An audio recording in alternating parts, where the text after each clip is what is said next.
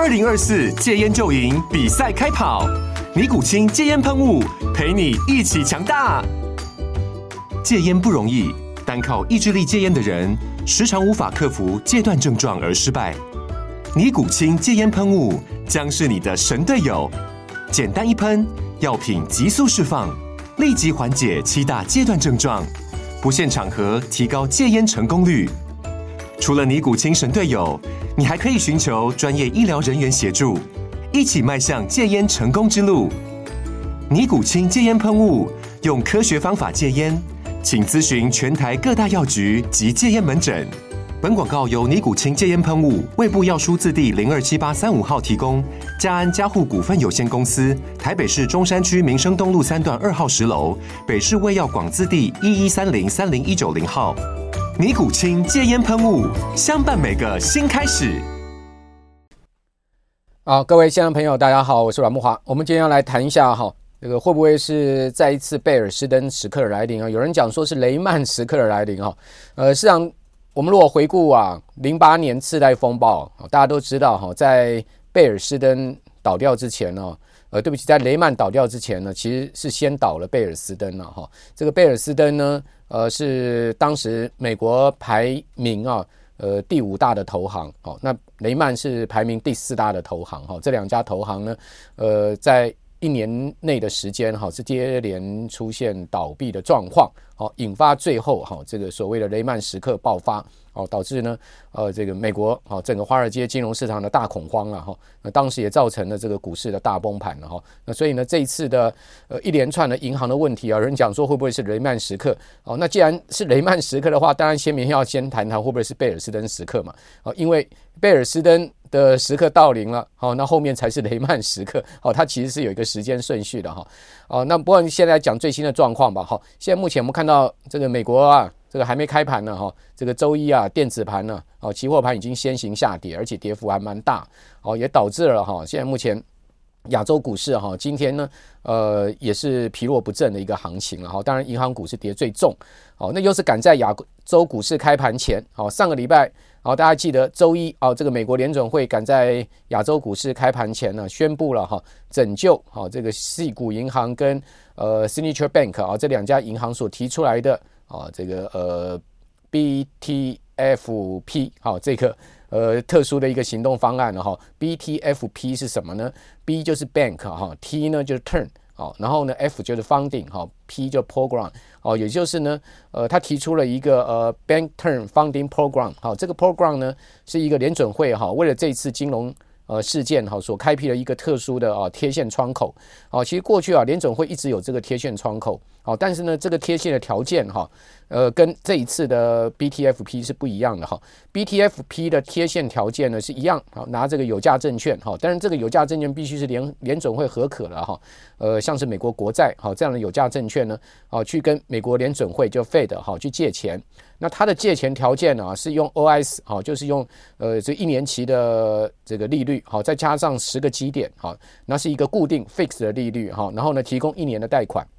啊，这个是一个新的啊，这个贴现窗口是为了这一次的呃流动性危机所设立的哈。那之前的呃联准会的贴现窗口啊有好几个，好，那这个几个贴现窗口呢，其实啊它的条件都不一样。哦，那现在以最新的哈这个 BTFP 啊这个贴现窗口，大概它的利率哈差不多是在四点五左右了哈。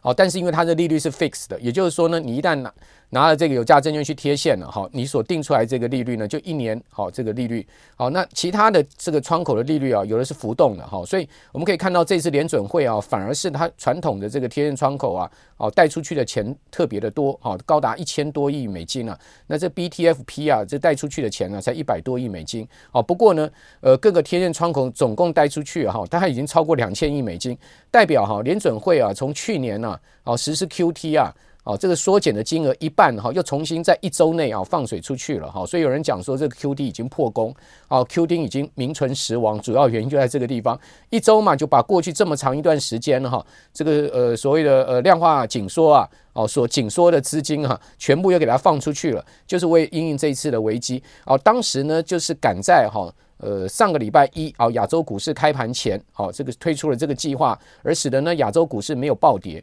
那这一次呢，当然在这个呃关键的上周末的生死时刻哈，大家要关注哈，这个到底呃这 Swiss Credit 哈，也就是瑞信哈这家公司啊，哦，到底能不能啊获得妥善的解决？那呃，当然市场啊这个寄望就是说瑞银能能伸出援手哈，去合并瑞信了。好，但是瑞银给出的这个条件实在是令人难堪了。好，用十亿美金啊这样子的一个低价哈要去收购瑞信。大家知道瑞信最近虽然股价暴跌哈，跌破了这个两块钱瑞士法郎一股啊，但是至少它的账面价值哈，这个也就以它的股股呃这个市值来算，就股票的市值来算，还有九十亿美金呢。好，也就是说我用这个呃只有九分之一的一个现在目前呢。呃，股票的这个市值啊，去收购你哈，这真的是很难堪哦。那传出这个条件了哈，那当然这个瑞瑞信就予以拒绝了哈。瑞信的股东大概再怎么样也吞不下这口气吧？哦，他的大股东怎么样也不可能吞忍这样的一个气哦，当然就拒绝了。那拒绝之后呢，大家就很担心说，在亚洲哦，这个今天早上开盘呢，哦，周一开盘呢，这个事情如果没尘埃落定的话，会不会造成雅股的暴跌？会不会造成整个金融市场的恐慌啊？哦，就在。这个雅股开盘前，好，由瑞士总统好召开记者会，你看这个事情有多严重哈？到这个国家级了，总统级了哈，召开记者会，然后宣布呢，这个瑞银啊是合并瑞信。好，两家公司合并，好，就是等于说瑞银啊去收购瑞信，那条件呢也没好多少，好，就是三十亿美金，好，对，呃，三十亿瑞郎，哈，大概差不多就是三十几亿美金这样的一个收购价格吧，好，同时呢宣布一个震惊啊，哦，全世界的事情，也就是说呢，哦，这个瑞信的 AT One，好，这个债券呢，好，这个一百六十亿瑞郎的这个呃总额啊，哦，大概换算差不多一百七十六亿美金的这个总额全数减记。也就是说呢，一百七十六亿美金的 COCO 棒哦，我们讲 AT1 呢，基本上就是 COCO 棒。什么是 COCO 棒？什么是 AT1 呢？好，它它这个呃这个全名啊，哦叫做可应急呃应急可转债了。你听到应急这两个字，你就知道这个东西风险肯定高的哈。那这个 COCO 棒 AT1 呢，在所有债券里面呢，它是属于最高风险等级的债券。哦，那应急可转债，也就是说呢，呃，发行这样债券的机构啊。哦，他卖出去啊，他其实已经告诉投资人了。哦，这个债券卖出去，我是为了充实我的资本。哦，它因为它叫做额外一级资本的一个债券，好，充实额外一级资本的债券。我卖出去，其实他我就告诉你了，我是为了充实我的这个资本。假设我的资本适足率不够的时候，好，那基本上呢，呃，你的这个债券呢是要。变被转换成普通股的，好，也就是说呢，它是一种可转债的形式。只要我一我的这个资本市足率低于一个底线的时候呢，你就要被转成普通股，好，所以说是有被转成普通股的风险，好，是为了充实啊银行的一级资本的，好，好，那呃。既既然是这样，它是一个应急的这个债券呢，当然相对而言呢，它的风险属性是非常高的哈。买的人其实心知也肚明了哈，大家都愿意去承担这个风险。反正金融市场嘛，不是一个愿打就是一个愿挨嘛，就这么一回事嘛。好，那买的人当然知道这个风险，但是呢，也不至于啊全数减记为零吧。再怎么样也要转成普通股吧。好，那这一次呢，啊，这个瑞瑞士呢政府呢是全数减记，说呢为了哈这个要去充实啊这个瑞信的一级资本啊核心资本，所以呢要所有买债券的这个投资人大家去共同承担这件事情。那你明明就是你这个瑞信经营不善，好，你管理阶层的问题。叫所有买债券的人去承担这个事情合理吗？所以呢，整个买到这个 COCO 棒的人全部暴动了嘛？哦，大家都已经不愤愤不平了，说凭什么叫我们全部减记为零啊？全部的钱打水漂，更何况高达一百七十六亿美金之多啊！那这个事情啊，事实上牵扯哈，还不是只有这个瑞信一家公司的问题，它牵扯到整个欧洲很多大银行，德银啊，一缸子银行哦，这个呃，包括汇丰啦，一堆银行发了这个 COCO 棒。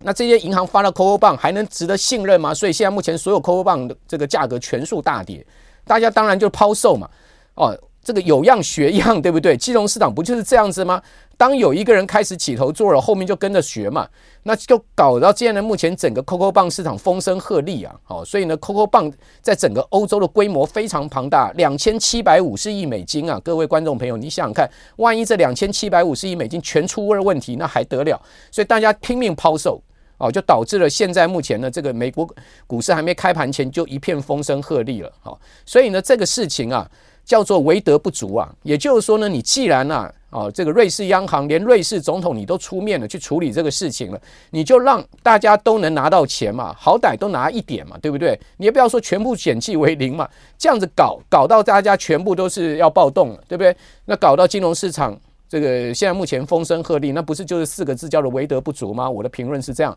好，那这个事情哈，我看还没完呢。哦，因为后面哈，今天晚上还等着，就是说第一共和银行的事情了。这等一下我再跟各位报告。哦，所以呢，为什么讲说是不是一个贝尔斯登时刻了哈？那贝尔斯登这个事情啊，其实是发生最早在二零零七年二月初就开始发生了哈。事实上，我们常讲嘛，哈，冰冻三尺非一日之寒嘛。哦，这个冰山之一角终究会浮出来的。好，那这一次呃，从这个。呃，Silvergate 好，这家虚拟币银行好，一直到这个 Silicon Valley Bank 好，再到 Signature Bank 好，这个三家 S 开头的银行，再加上另外一家欧洲 S 开头就是 Swiss Credit 好，大家都 S 开头了，这怎么回事呢？哦，这四家 S 开头的银行出问题，也不就是冰山之一角？好，这个就是所谓的冰冻三尺非一日之寒嘛。那后面一定是有整个大结构面的问题嘛。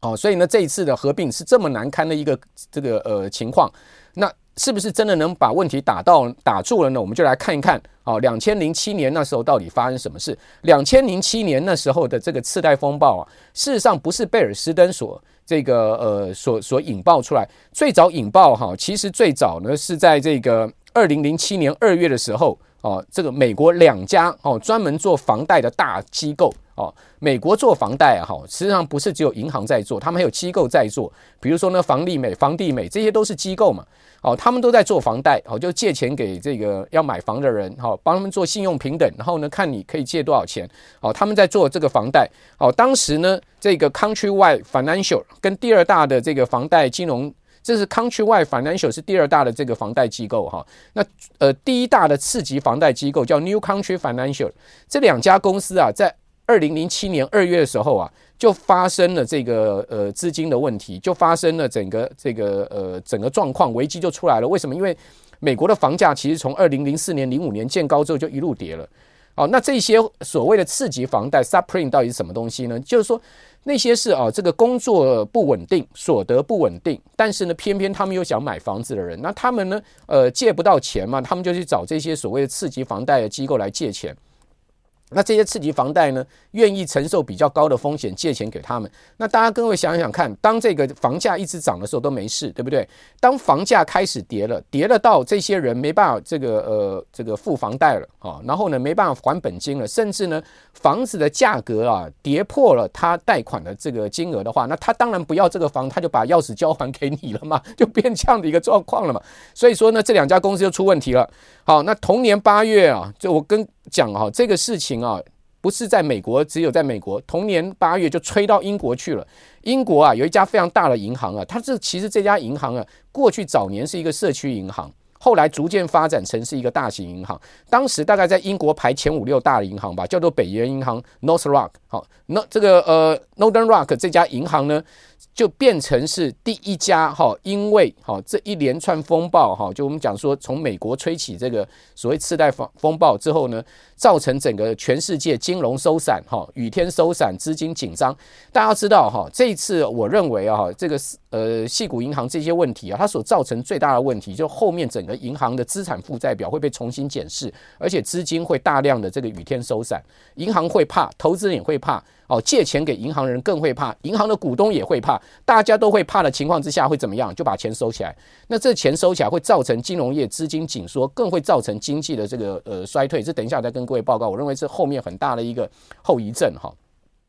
当时这个状况也是一样，美国呢出了这个问题呢，马上吹到英国去，英国就造成这个北岩银行破产哦。后来也是英国政府啊去收烂摊子哦。然后呢，这个呃。大家以为没事了，对不对？结果我跟各位报告，零零八年呢就爆发了所谓的贝尔斯登的问题。贝尔斯登呢是这个美国的呃第五大的投资银行。那这你说投资银行怎么会出现问题？哈，这个投资银行啊，事实上在那一段时间呢，它的业务哈越来越偏离这所谓的传统经营的模式，越来越像这个商业银行的这样的发展方向。哦，但是它的资金来源呢，其实不像商业银行这么稳定，因为我们都知道嘛，一般的 commercial bank 它的这个资金来源都是一般投资人嘛，哦，一般的这个对不起投存款户嘛，哦，四面八方来的，有大额有小额有有有中额的，哦，所以呢，它的这个客户基础多，然后呢，存款来源多，所以相对稳定，银行。保险公司都是靠这种大数法则在生存的这个机构嘛，好，所以说基本上呢，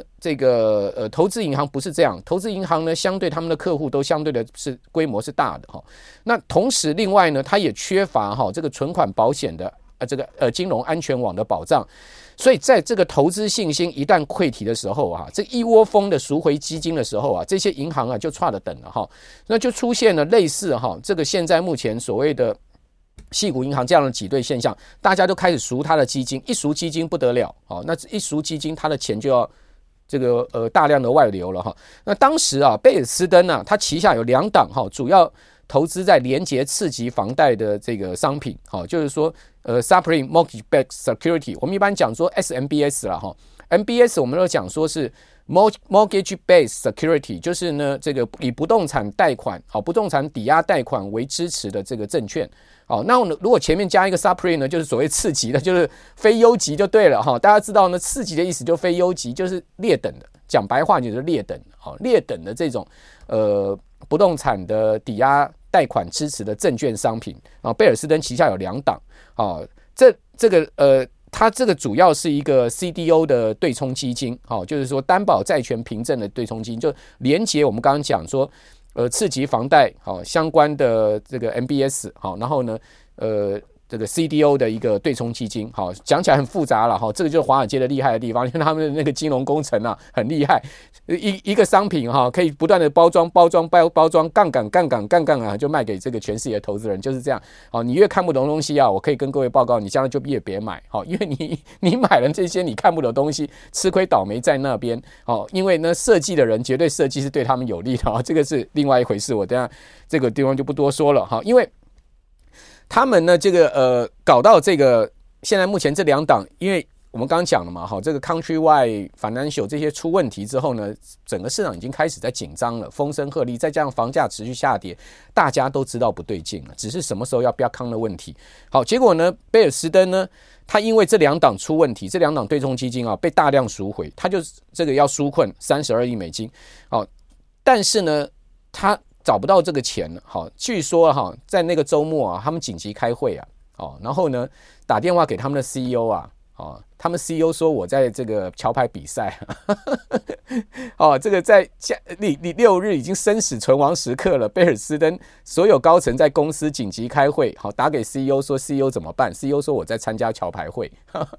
桥牌比赛，好，那没办法，赶快打给摩根大通，好，叫摩根大通来救他们。好，那这个呃，贝尔斯登后来宣称这两档基金的净值已经亏损超过九十趴了嘛？好，所以不得已就宣布这个破产保护。那贝尔斯登啊，哦，这个宣布破产保护了之后啊，哦，美国财政部紧张了，哦，这个白宫紧张了，马上呢联络这个摩根大通啊。哦，叫摩根大通去当这个白马骑士哈。后来摩根大通呢去就去救援了这个贝尔斯登。好，同时呢那时候还有一家银行也倒了，是美国史上第一大银行倒闭案呢，叫华盛顿互惠银行。哦，就是现在目前摩根大通的执行长戴蒙哦去处理掉这两个大的棘手问题，就是他诟病了哈这个呃华盛顿互惠银行跟这个贝尔斯登哦当了这个白马骑士。后来戴蒙还 complain 说。并了这两家公司啊，没好事，我再也不干这个事了。现在看起来哈，这个呃摩根大通啊又要去干这个事了哈，因为呢后面还有美国还有的这些银行的 trouble 要等着他们去处理了哈。这一次不是说吗？哦，就是叶伦打电话给这个戴蒙吗？哦，说呢我们赶快来哈这个。想个办法哈，去处理这个呃所谓第一共和的问题哈，因为第一共和已经迫在眉睫了嘛，火烧屁股了嘛。戴蒙呢就赶快找了一堆银行家的 banker 啊来开会哦，就是大家共同出资三百亿美金哦，呃四大行好，这个花旗呃摩根大通，然后呢这个美国银行哦，这四大还有这个呃富国对不对？四大行每个人先出五十万。美金呃五十亿美金，总共两百亿美金，剩下呢其他的这个七家银行呢，大家凑一凑，凑一百亿美金，然后呢赶快去输血给这个第一共和。那输血给第一共和啊，第一共和股价只涨一天之后呢，第二天就上周五啊，又是暴跌三十二趴收盘了。我看这个今天晚上第一共和的股价到底要怎么走啊？好，那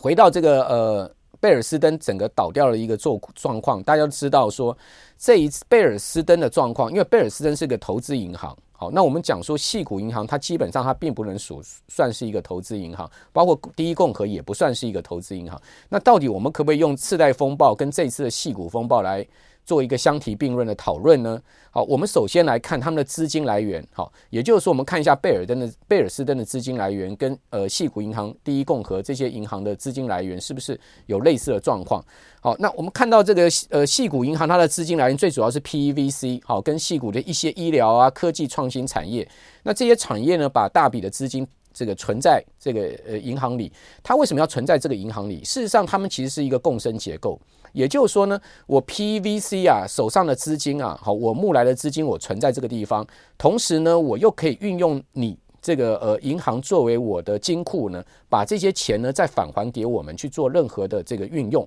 啊，或者说银行再出一些计划，能帮我做一些呃先前的垫款等等啊，反正他们之间的一个呃交易结构模式很复杂了，反正呢他们是一个互利共生的结构就对了，好，那结果呢？呃，在这次细谷银行啊要爆发问题之前，这的这刻这时刻啊，矽谷的一个投资教父啊，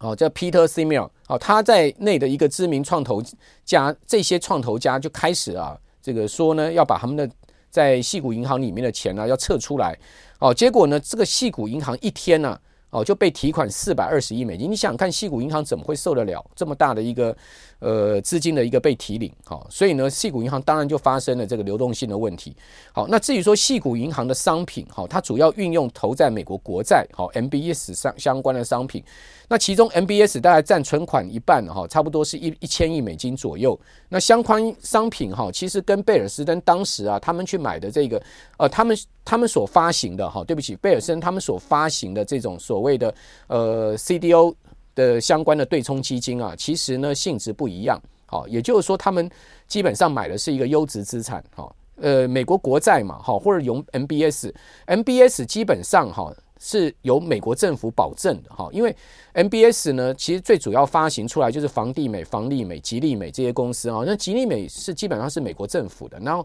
房地美跟房利美哈是这个美国政府呢呃支持成立的，好这种呃所谓民间的这个房贷的公司，但是也是美国政府在后面背杠。换言之呢，这些公司所发出来的 MBS 啊。哦，都是由美国政府在保证，好，所以说基本上连美国联准会都在买的，哈，所以呢，这个不能算是一个不良资产，它其实是一个相对哈安全稳定的一个呃优质资产，所以系谷银行买的是这样的一个资产。哦，但是呢，很不幸的是，因为这些资产呢，因为去年的这个利率的大升，而使得它出现账面上大幅的亏损。那这个亏损哈，我在上个礼拜啊，礼拜六啊，礼拜五哈，我最后一段也跟各位报告了所谓的当最安全的资产变成有毒资产这一篇，如果各位有兴趣可以看一下。哦，这个不是只有矽谷银行有这个问题哦，全世界金融机构、寿险机构全部蒙受这个事情啊，非常严重。台湾 已经公布出来了嘛，哈，十四家的寿险。哦，你知道吗？哦，这个呃未实现的账面亏损哈，高达三点六兆台币。好，然后呢，呃净呃放在这个呃损益项下的这个净值的减损高达七千亿。好，所以呢，两个加起来四点四兆，不得了的一个数字哈。那另外去年十四家金控的净值啊掉掉一兆新台币，为什么掉这么多？啊，为什么刚刚讲说未实现亏损高达四点四兆？就是因为这个美国国债哈，这些商品的这个价格大跌哈，所以是全世界都有的问题。好，那那个零八年次贷危机的一个主要原因哈，所以我刚比较了哦，所谓的资金来源，事实上资金来源有共通性啊，也就是说，系股银行也好，第一共和银行。他们的资金来源其实都是非常啊，这个所谓的少数客户，好，类似像我们刚刚讲贝尔斯登这样投行一样的哈，所以当这个部分大客户开始提领的时候，自然会造成资金快速的外流，好，所以资金来源好蛮相像，虽然他们的这个呃像他们的这个体呃整个机构。在做的这个事情是不一样，但资金来源是很像哈。那另外呢，他们所这个吃下的有毒资产倒是不同了哈。呃，贝尔斯登也好，或者雷曼也好，吃下这有毒资产是这个所谓次级房贷相关的 CDO 这样的商品。哦，但是呢，呃，矽谷银行也好，第一共和也好，他们基本上手上的是优质资产。好，所以你如果要完全讲说是不是贝尔斯登时刻来临，我觉得倒还不能这样去相提并论哈，因为呃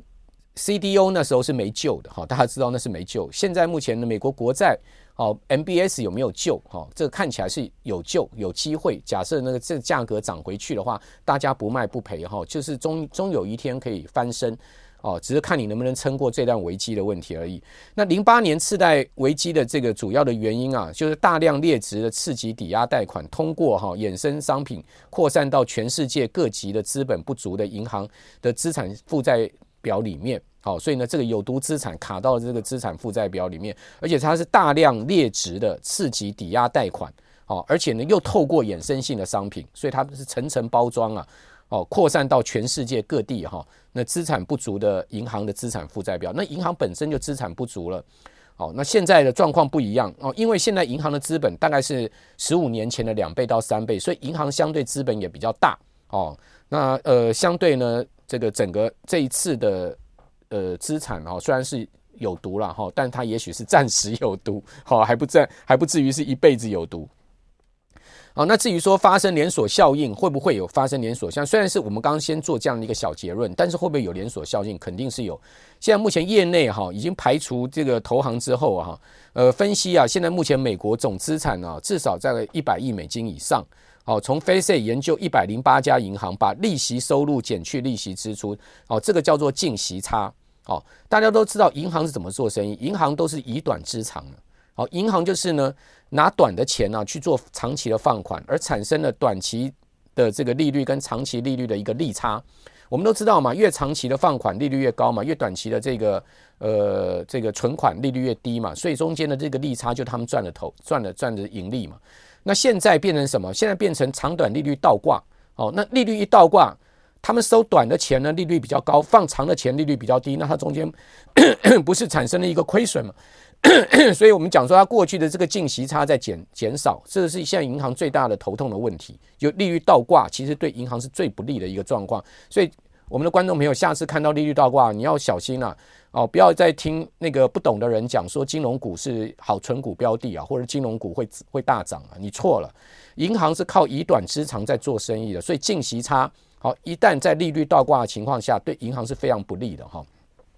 所以他们就分析了这个呃利息收入减去利息支出，再去除以这个营运总资产哦，列出有十家银行可能会步矽谷银行后尘的银行名单，包括第一家哈叫做第一共和银行 First Republic Bank 哦，代号 FRC 哦，就这一次啊跌得最凶的，还有很多啦，什么 Sandy Spring Bankrupt 啊，New York Community Bank 啊，我就不一一念哈，有十家好，大家都可以查得到了哈。那经济学家估计啊，这次美美国啊个别银行的资产损失啊，至少是至少呃损失多少的市场价值啊？哦，这个在美国联准会快速升息过程中发生，就是现在他在正在评估这个事情，到底所有银行你们的资产负债表哦里面损失了多少钱？好，所以我才我才讲嘛，现在所有银行的这个资产负债表都会被详细检视嘛。好，所以为什么这一次啊，这个金融业的年报公布出来哈，寿险、金控年报公布出来，冲击这么大？好，大家可以看到最近金融股为什么持续疲弱？没公布都没事，一公布出来，大家摊在阳光下，你看到了，你才知道哦，原来啊啊未实现亏损有这么严重哈。那这些银行的资产通常包括美美国国债跟抵押贷款，当新的这个债券利率比较高的时候，这些资产价格就会下跌哈。那经济学家研究了银行资产中没有经过保险。存款这个没有经过这个保险的存款，就是没有被保险的存款，因为大家知道 FDIC 啊，就美国联邦存款保险机构，它只保障二十五万美金的这个以二十五万到二十五万美金以内的存款，超过它不保。好，所以说在这个部分呢，大家就会去算说，到底你这个呃没有没有被保险好 cover 到的存款有多少？好，比如说嘛，矽谷银行为什么第一家暴雷？因为它未经保险存款。这个未经到这个保险的这个存款呢，高达九十七趴，也就不超过二十五万美金以上的存款呢，哦，单一户头啊，哦，这个达到了九十七 percent 了，只有三 percent 呢，哦，是在 FDIC 的这个存款保险范围内。当然，这个呃客户会紧张嘛。另外，第一共和的状况也好不到哪里去。第一共和它这个未经 FDIC 啊，这个保险的存款占比啊，大概差不多是六十四趴、六十五趴，也就只有三十几趴的存款哈是有在保险范围内。好，所以呢，第一共和也很快的出现问题，也是这样子。因为大家知道，第一共和这家银行啊，它主要这个总部在旧金山。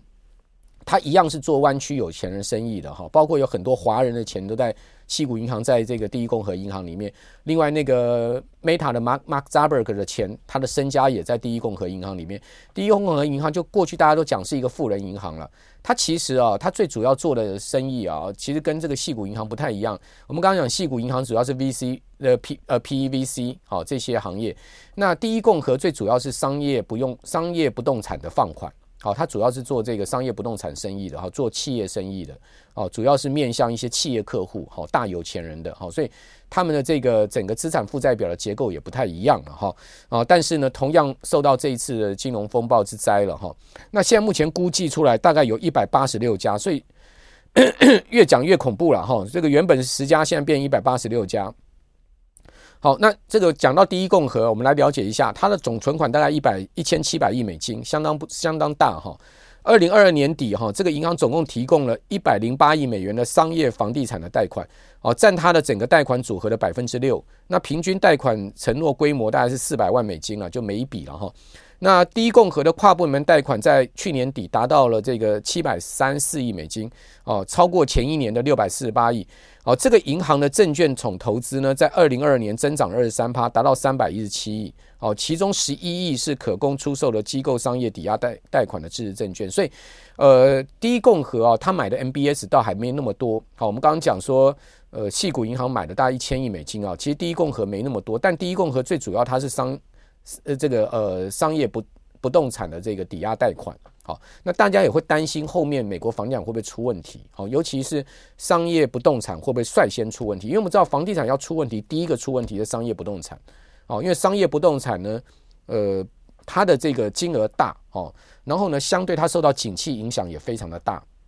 然后之后才是住宅不动产，哦，呃，一般住家啦，哈，这些不动产。哦，受到影响，所以商业不动产一定是在不景气下面第一个哈被记齐的对象。所以为什么黑石啊，在欧洲的这个呃一档哈这个商业不动产的呃这个抵押呃这个商业不动产贷款的的这个呃抵押证券呢，哦就出问题了，就已经违约了嘛。黑石在欧洲出现违约的是商业不商业不动产的 MBS 了。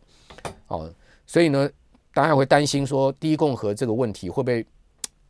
从欧洲扩扩展到美国去，哦，也就是说，整个商业不动产会不会不像零八年那时候这个呃整个凄惨的状况哈？好，那第一共和的资产负债表的规模啊，跟矽谷银行非常相似哈，它大概差不多有这个一千九百六十九亿的升息资产哈，但两个组合是截然不同的。我刚刚有讲，好，第一共和三百一十六亿美金的这个投资证券占它的总资产只有百分之十六哦，那一千六百二十三亿美元的贷款哈。呃，占第一共和的总资产规模的八十二趴，所以它最主要是贷款，好，这个份额是最大哈。那第一共和的贷款量是细谷银行的两倍之多了哈。矽谷银行没有什么放款的哈，它的放款比较少，好，它放款其实占它整个资产规模的比例非常的低哈。它最主要是买证券，好，它光 MBS 就买了一千亿嘛，好，然后另外呃美国国债买了两百亿啊，所以他大概把他的整个呃资产里面差不多。超过差不多六成左右哈，都是去买了证券哈，所以呢，这两个在资产负债表里面的结构不太一样哈，呃，应该讲差异性蛮大，所以我倒觉得哈，如果我是华尔街华尔街的 banker 哈，两家银行要收购哈，我当然会先考虑第一共和，对不对？好，但我还是要考虑很多，就后面整个美国房地产问题哦，我刚刚不是讲吗？商业不动产其实是在整个景气衰退下面或者景气逆风下面第一个要被。要要倒霉的，好，所以呢，华尔街这些银行家不是傻瓜啊，他会去考量后面美国到底会不会经济衰退啊？现目前看起来可能性非常的大，哦，然后，商业不动产会不会遭到灭顶之灾？哦，那这个也不是不无可能，好，呃，那这样的情况下，他们会去收购第一共和吗？好，那现在目前看起来最有可能收购第一共和的应该是摩根大通吧？好，又又又这个问题又回到了戴蒙身上了哈。那那到底这个 FDIC 啊？哦，现在目前的处境如何？事实上，FDIC 这次在联准会的担保之下哦，也借出去了一千多亿美金了哈。那 FDIC 其实它总共的余额只有大概一千两百五十亿美金左右哈。那事实上呢，随便一家银行的这个问题啊，就会就可以把 FDIC 整个资金给。用用耗尽了，所以 FDIC 如果没有联准会在后面 back up 的话，他根本就没有钱，好，他也没这个能力来处理美国任何一家银行的金融风暴的问题，不要讲所有银行了哈。所以说 FDIC，我觉得最后怎么样处理这个问题，我们可能后面可以看到哈，可能会被迫哈全面的担保全美各银行所有的这个全额存款，但是它可能是暂时的，也就是说呢，把这二十五万美金拿掉了，好，所有你在银行里面的这个存款，我全部担保。好，用国家来担保，但是这个会有一个什么问题？会导致说呢，用纳税钱救有钱人的这个抨击。好，现在美国已经开始在抨击了，说你去救细谷银行，你去救这个第一共和银行，全部都是拿纳税人的钱。但叶伦口口声声讲说，我们没有动用纳税人一块钱。好，我们用的是 FDIC 的钱，我们用的是这个联准会的贴现窗口。好，他口口声声在讲说，我们没有动用纳税人一块钱。但是如果说哪一天呢、啊，真的要宣布啊，哦，全面担保全美各银行全额存款的话，我看呢，这个不用到纳税人的钱这样子，这个说法，哦，你再说下去也说不通了啦。哦，所以呃，到最后只能宣布这个事情。那这个必然会导致所谓的用纳税人的钱去救有钱人的钱这样的抨击。为什么？因为矽谷银行、第一共和银行全部都是有钱人在存的，啊，大家都知道这些大额存款不会是美国有钱人了，美国美国的穷人银行户头里面有一万美金都叫有钱人了。好，你去看美国人一般人在银行户头都没有一万美金的了。哦，不要讲说十万美金、二十五万美金了。所以你说为什么保二十五万美金？事实上，美国有几个一般一般家庭或者是一般人有二十五万美金的存款呢？没有几个啦。哦，好，所以说。FDIC 保二十五万美金是最主要，就是它已经 cover 到大多数 commercial bank 大多数这个存户的情况。好，所以呢就是这样抨击。更何况这个礼拜二，川普有可能会被逮捕哦。大家知道，川普有可能在这礼拜二被起诉。哦，那川普呢又是美国共和党右翼的精神领袖。哦，川普已经啊。发表了一篇这个长文呢，全部用英文字母大写的讲说呢，美国人要把自己的国家救回来，说我在礼拜二会被逮捕。好，那各位你想想看，如果到时候呢动用了这样子的一个呃做法的话，哦，那美国共和党右翼会放过这个白宫吗？哦，所以后面呢，哈，有有的瞧的这个政呃金融风暴跟政治风暴了。好，第一共和呢可能会被诟病，但西谷银行母公司已经申请破产。那第一共和，呃，这个西谷银行马上要被摘牌了，纳斯达克已经通知西谷银行被摘牌。第一共和的股票哈是挂在纽约证券交易所，然后西谷银行是挂在纳斯达克。好，纳斯达克已经通知西谷银行摘牌了。好，那两家银行我认为结局大不同了。我认为第一银行，第一共和非常有可能会被诟病，因为它的体质比矽谷银行讲实在是相对好。的不少，好，但是最主要还是担心后面商用不动产的问题。好，那全美所有大的哈金融机构哈都会被检视资产负债表，好，这是一个大问题，没有一家银行会逃得掉这一次全部的资产负债表被检视。那你不是说联准会有在做压力测试吗？联准会做压力测试是针对所谓的系统风险性银行，就是所谓的这个 SIB 哦，系统重要银行。哦，就美国联准会有列出大概八家吧，哦，最大最大，所谓大到不能倒，大到不能倒这样的银行，像美国银行、花旗、高呃高盛啊，哈，这个摩根斯丹利啦，哈，摩根大通这些银行叫做大到不能倒的系统风险银行，哦，这些有做压力测试。事实上，这些我们刚刚讲矽谷银行啦，哈，或者说第一共和都没有所谓压力测试这些事情了。哦，但这一次的事件一定会